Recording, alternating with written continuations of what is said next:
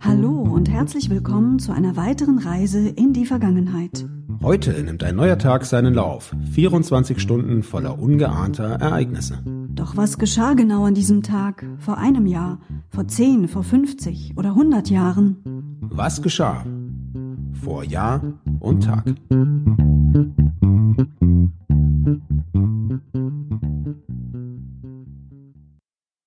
Hallo, liebe Hörerinnen und Hörer. Hallo Sebastian. Hallo Anna. Heute ist der 2. Dezember 2020. Vor einem Jahr.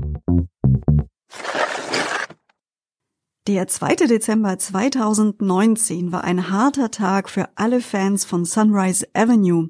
Die finnische Band hat an diesem Tag nämlich ihre Auflösung verkündet und ihren letzten Song veröffentlicht, Thank You for Everything. Sie hatten eigentlich noch eine große Abschiedstournee geplant, die im Juni 2020 in Leipzig hätte starten sollen und dann am 15. August im Olympiastadion Helsinki geendet hätte. Das hat Corona-bedingt nicht geklappt. Die Tour wurde auf Anfang April 2021 verlegt. Ja, ein bisschen ins Hintertreffen geraten ist angesichts der aktuellen Corona-Situation das Thema des Klimawandels, das ja durchaus ernst ist und uns auch die nächsten Jahrzehnte sehr beschäftigen werden wird. Am 2. Dezember 2019 startete in den USA John Kerry, bürgerlich John Forbes Kerry, ein Bündnis äh, World War Zero genannt, das sich eben gegen diesen Klimawandel einsetzt. John Kerry übrigens sollte dem einen oder anderen noch bekannt sein als äh, Kandidat für die Präsidentschaft im Jahr 2004. Damals unterlag er dem republikanischen Kandidaten George W. Bush. Ich bin mir allerdings sicher, dass wir von John Kerry in den nächsten Wochen und Monaten wieder deutlich mehr hören werden, gerade auch in Verbindung mit der neuen US-Administration von Joe Biden. Vor zehn Jahren. Wir bleiben noch in den USA, gehen zehn Jahre zurück und auch um Umweltschutz ging es bei unserer nächsten Meldung. Damals haben US-Wissenschaftler im kalifornischen Salzsee Mono Lake eine neue Lebensform entdeckt. Und zwar ein Bakterium, das Arsen fressen kann. Es baut das giftige Schwermetall anstelle von Phosphor in Fette, Proteine und sogar in sein eigenes Erbgut ein, berichteten die Wissenschaftler im amerikanischen Fachjournal Science. Damit war zum ersten Mal belegt, dass einer der zentralen Bausteine allen irdischen Lebens durch ein anderes Element ersetzt werden kann. Vor 25 Jahren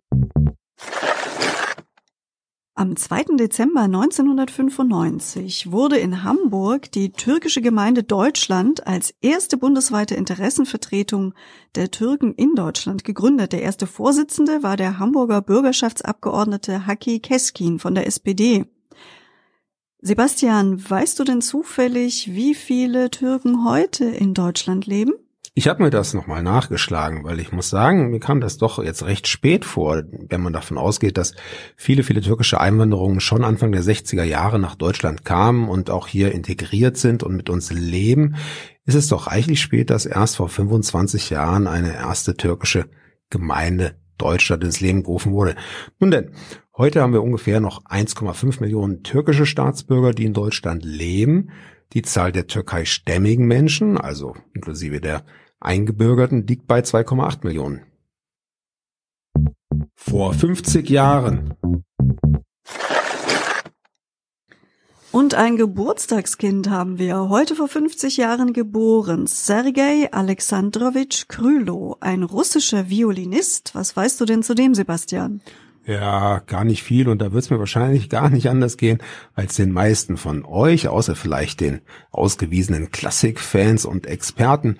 Aber wir hätten noch ein paar schöne Fun Facts für euch. Ganz so schlecht kann dieser Sergei Alexandrowitsch Krylov gar nicht sein, denn er hat schon mit fünf Jahren sein Violinstudium begonnen, hat nach einem Jahr ein erstes Konzert gegeben und mit zehn Jahren sein Orchesterdebüt. Anschließend war er dann weltweit auf den Bühnen unterwegs.